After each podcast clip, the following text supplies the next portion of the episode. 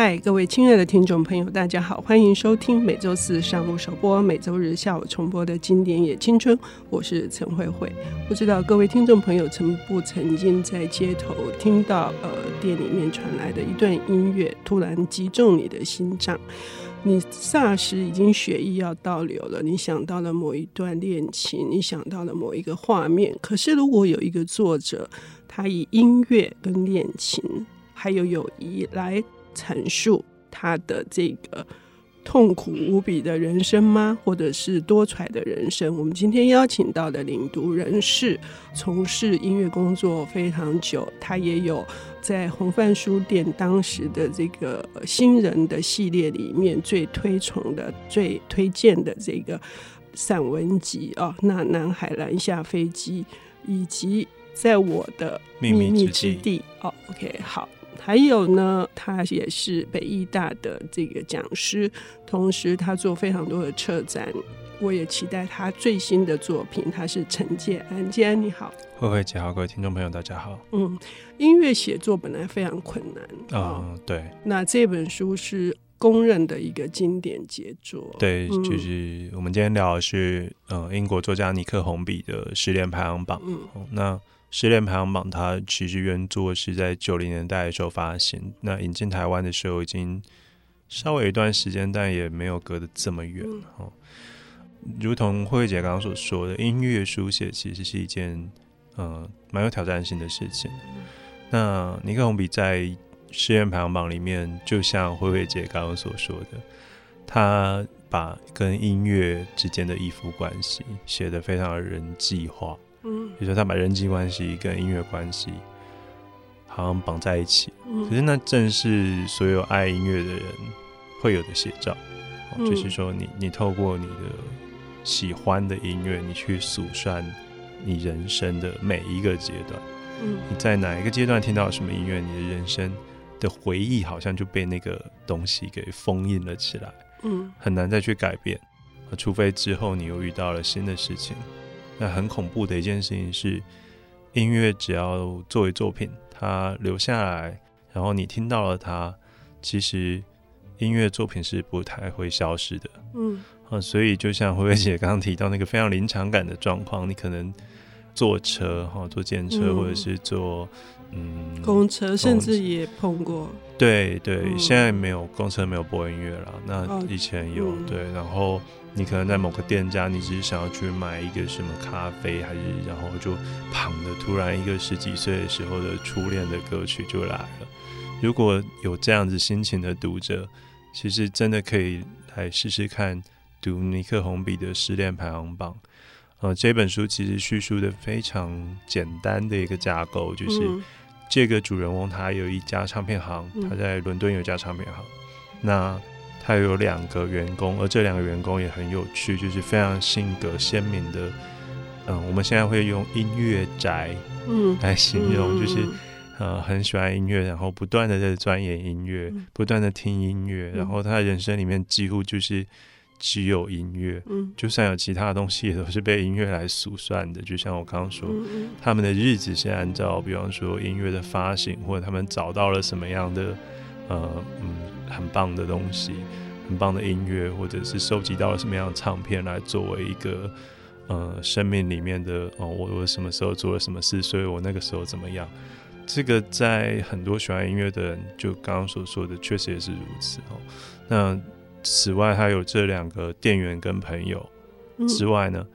他在这本书的一开始呢，就叙述了他在恋情上有多么的失意。嗯，哦，那就数数出了一个排行排行榜。那可能我们中译本就是因为这个概念，哦，就是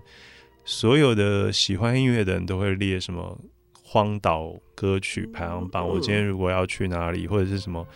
公路车、公路开车的排行榜，嗯、就跟爱书人，我们听这个节目，荒岛书单。然后你如果去哪里，你只能带一本书，嗯、你会就类似这样。所有有这种呃爱好跟嗜趣的人，哦，嗜、嗯、就是那个嗜好的嗜啦，都会有这样的的心情。嗯、那一开始他就列出了这个他史上最难忘的十个女友的排行榜，嗯、但他列那个排行榜只是为了。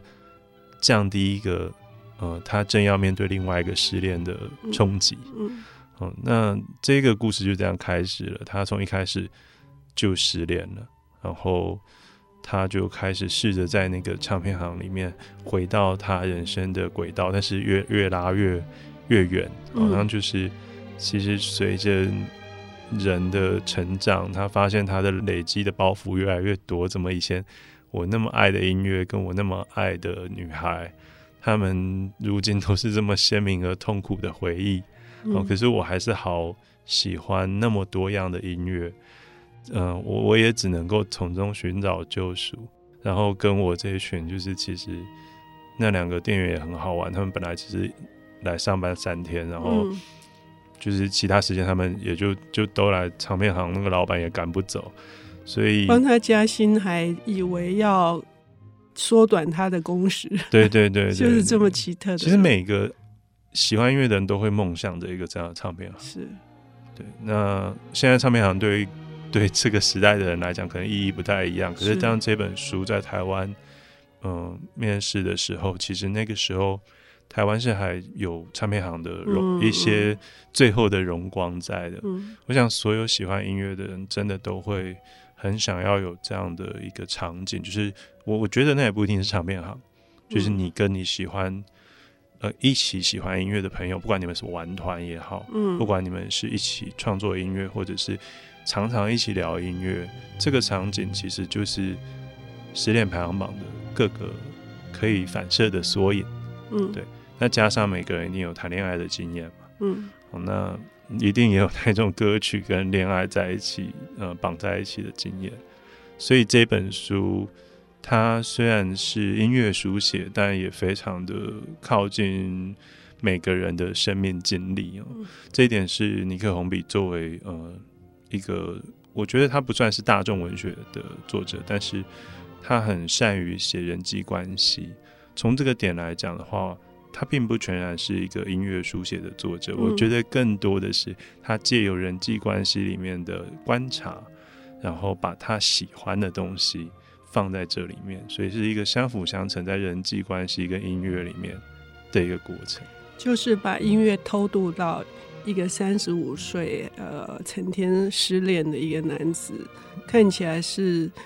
他还是一直在探讨他为什么老是挫败，就是为什么。为什么他还是留不住这些女女人？其实他是留不住自己，我觉得。尤其当我现在到他差不多这个小说人物的年龄的时候，我发现最留不住的是自己，所以会一直在那边就是喃喃自语。嗯，OK。对，然后你在书里面所有的，好像都是那种歌剧里面的那种咏叹调。是。对，只是它是非常现代的方式，然后直指你的心灵。那尼克红笔对于人际关系，我刚刚提到，不只是爱情啊，像他对友情，在这本书里面也刻画的非常好。然后对于这个人际，有的时候，包括你会面对相同危机的一群朋友，比方说你们都一起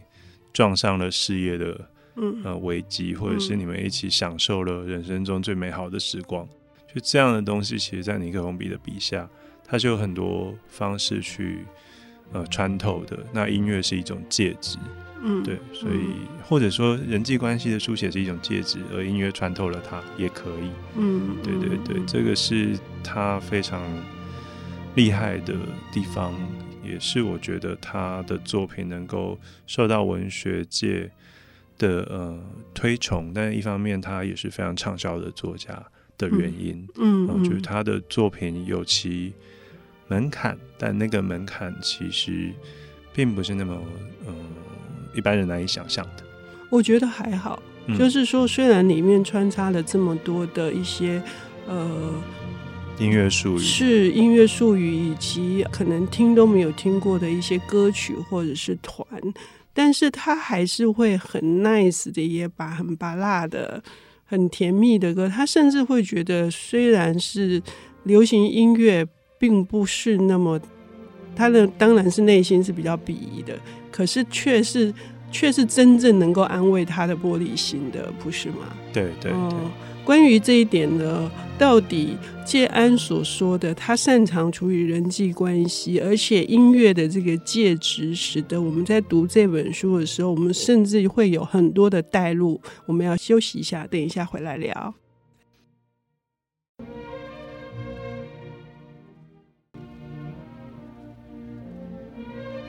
欢迎回到经典也青春，我是陈慧慧。我们邀请到的领读人士从事音乐工作，他也担任过两本音乐杂志的这个主编，一本叫《Gigs》是吗？Gigs Gigs，一本叫做《Bark》啊。对。同时，他也做非常多的策展，包括讲座，包括也现场的这些音乐的。DJ，同时他的散文作品在红范出版的这个《那男孩南下飞机》，以及我再也记不得的。但是总而言之呢，今天他为我们带来的这一本呢，是呃很重要的，不只是音乐书写的尼克红笔的失恋排行榜。哈，我们已经提到说，他把人际就是作为一个男人在。跟他的这些 body 就 body body 的这嗯。这些呃音乐宅，或者是他的即将失去的女友，或者是他正在想要发生的一段关系，嗯嗯、他在处理这个人与人之间的那个细腻的程度，会有一种有一点痞子的感觉，有一点自嘲，又有一点呃荒谬感，嗯。嗯这个痞子的部分，我觉得我可以稍微解释一下。好，就是呢，喜欢音乐的人呢，或者是你钻研某一个音乐类型，或你在一些比较特定的品味上面，你有所坚持的，喜欢音乐的乐迷们，其实内心绝对有一部分都觉得自己是全世界最酷的人。嗯，对，或者是我跟我的这一群朋友，就是全世界最懂音乐的人。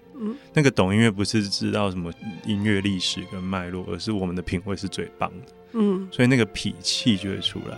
可是不讨厌，为什么他可以处理不讨厌？我觉得这一点他很厉害。嗯嗯、呃，很简单的方式就是在这个脾气跟这个品味的自豪感的另外一面，就是你在人生里面一样会遇到一大堆挫败。你的品味并不会带你去到一个。啊、一个品味好好，所以来这个主人翁的唱片行，他就会遇到一个跟他品味相似的女子，然后从此就是过着幸福快乐生活。然后有一天，他可以回顾这件事，说：“你看，我就是一个这么酷的人。”这种事实在太少发生了。嗯，所以往往就是你觉得你品味很棒，然后你很努力的去收藏你要的收藏，然后每天他们那个时候。这个小说里面很关键的是，在那个年代还会录卡带，嗯，所以就会录很多精选的卡带，那个也很棒。对，就像我们现在用串流，就是会排自己的歌单嘛。嗯、那那个时候就是他们会去录卡带，然后甚至送给对方、送给朋友，然后也录给自己，在家里面。然后主角常常就在家里面就放那个自己的这个录制的卡带，然后都是很符合那个情境的音乐，然后他全部把它录成一卷。然后每次那个场景一浮现，我就觉得你明明就觉得你自己品味很好，嗯、所以才把这些歌录在一起。可是你每次听的时候都是很惨的时候，就是你你失恋，然后开始在想某某人，我为什么那个时候会这样子？然后就听很有品味的东西，所以那个人生的挫败感跟品味的自豪感是。一体两面的事情，嗯，对，可是这就是人啊，这就是尼克红笔很擅长，就是他去勾勒那个角色跟人物的心境的时候，他总是可以这样子的鲜明的把那两个面相都体现出来。嗯，一方面可以作为一个唱片的老板，把你讨厌的客人直接赶出去，嗯，另外一方面，你碰到漂亮的女生，然后她也喜欢音乐的时候，你还是会动那个心。嗯，所以很复杂。那其实里面最迷人的地方，或者最讨人厌的地方，我不知道对读者来讲是哪一个。嗯，就是这样一个三十多岁的即将进入这个中年危机的男子，他不断的在叨叨絮絮，嗯，在那边自我呃呢喃。嗯，他其实里面的对白没有他的呢喃多，他多数的时候都在呢喃，然后一直怀疑自己说。比方说，他去看了一个表演，大家失恋的时候，然后就哎，好像有一段新的关系要发生，嗯、然后他就开始内心期待，嗯、然后想说，如果他来我的店要怎么办呢？嗯、然后我为什么就还没有发生这种事？我就会想这种事。如果他来我的店，我要播什么音乐？就最后那个女生真的去了，她也不是播她想要放给那个女生的那个那一个理想中情境的音乐，而是放那个女生的作品。对啊，而且那女生才刚要讲那个要发出一些意见的评论的时候，他又把它关掉，所以是一个笨手笨脚的，超级笨手笨脚的。Okay. 对，也就是说自己在某一个领域里面有一个。嗯，很长的一个经营，然后也有一个很深的知道里面的这些所谓的醍醐味，但是事实上在处理他人生的时候是非常蹩脚的。对，那真的蛮惨。可是，嗯、呃，本来就是听音乐这件事，我一直有一个想法，嗯、就是你要对别人介绍音乐或者是讲音乐的时候，你可能。有你的某一种执着跟坚持吧，嗯嗯，你会想要把你觉得最棒的东西推广出去。可就像慧慧姐上一段讲的，她一方面很批判某些流行音乐，嗯，她一开场就讲说，我们的唱片行不是那种大卖场唱片行，那种地方是给呃 Phil Collins 的乐迷去的，他还把人把人家赶走。对，那可是另外一方面。当他回到那个自己内心的世界的时候，其实听音乐是非常私密的一件事情。嗯、那个当下，你既可以跟全世界共感，可是你也只能跟自己共感。嗯，跟全世界共感原因是那么多人听了这一首歌曲，嗯嗯、或或许呢，你们可以，你可以想象说，有很多人听到这个歌曲的时候，跟我心情是一样的。嗯、然后他们也有我的哀伤，他们也有我的快乐，他们也有我的。不堪，或者是呃幻想都可以，可是同时在那个当下，你就是跟你自己而已。实际上的你就是这么 personal，这么私密的在面对听音乐、感知音乐这个事。哪怕你觉得这个事情有无限辐射的可能，但对你来说，那就是一个直接而私密而甚至非常残酷的时刻。嗯，我很长一段时间以来，我都。这么觉得，就是在那个私密感里面，其实人是很渺小的。然后你会觉得自己之所以喜欢这音乐，就是为了要说明自己吧。嗯，但却在那个说明自己过程里面，发现自己其实好像不太值得说明。对，我觉得这个主角好像就是在不断的经历这一切。然后我今天这样子已经算是某一种 murmur，可他在书里面就是 更 murmur，更多的呢喃。他最常写到一句话，就是我为什么现在还会在想这些事情呢？我到底要想这些事情想到什么时候？对。可是你的，就像你刚刚的那段呢喃是很动人的，就是我可以去碰触到某些东西，嗯，也就是你刚刚说的那个共感嘛，可能是一种失落，可能是一种呃迟疑，可能是一种不安。但是一样的，就尼克红笔在处理的时候，甚至会让人噗嗤笑出来了，因为那个对比太强了。有的时候是非常荒诞的，嗯，哦，它几乎像是一种嗯荒谬剧的感觉，嗯，就是哦，我透过这个音乐，我赢得了全世界，嗯，因为我品味够好，嗯，我做出了这张卡带给我自己听，嗯，可是我现在超孤寂的，嗯，就是会有这样子的感受。但因为他的文笔实在非常流畅，嗯，所以在整个节奏的调度上，我觉得也是非常厉害的。嗯，写角色互动跟写他自己的呢喃的过程，我觉得都很厉害。那我也觉得这是一个，即便不知道所有，他不太可能知道那么多哦，就是他所提到每一个乐团或作品，依然可以抓住人的心情。嗯，以及那一种你因为喜爱音乐而感到疏离的那些时刻里面，这本书我觉得是一个很大的陪伴。我举一个例子，就是非常简单。我去年接了金曲奖跟金音奖两个音乐奖项的评审，听了大量我其实不是那么想听的作品。然后这种时候，我就会特别想要读这样的作品，嗯，就他可以把我拉回去一个我比较私密的世界里面，我我就会去找我想要听的音乐来听。嗯，就是受到这样的鼓励，嗯、对，虽然他是一个 loser。OK，哇，最最后一句话也是很悲伤哈。那当然，呃，我本来还有一个问题要问建安，可是因为时间的关系没办法。一个就是说，为什么这个作者他留不住这些女人，留不住他想要渴望的呃一种呃比较很久的关系。呃，既然说他留不住自己，那这个没办法，今天没办法谈哈。还有另外一件事情，就这里面也有一句话相当打动我，就是这个女主角。在质疑这个男主角的时候，她说：“你总是不在现场。”我觉得这两句话可以作为我们给听众朋友打开这本书的一个契机。好，一个就是留不住自己，其实不是留不住别人，一个是因为你都不在现场。谢谢，谢谢，谢谢慧姐。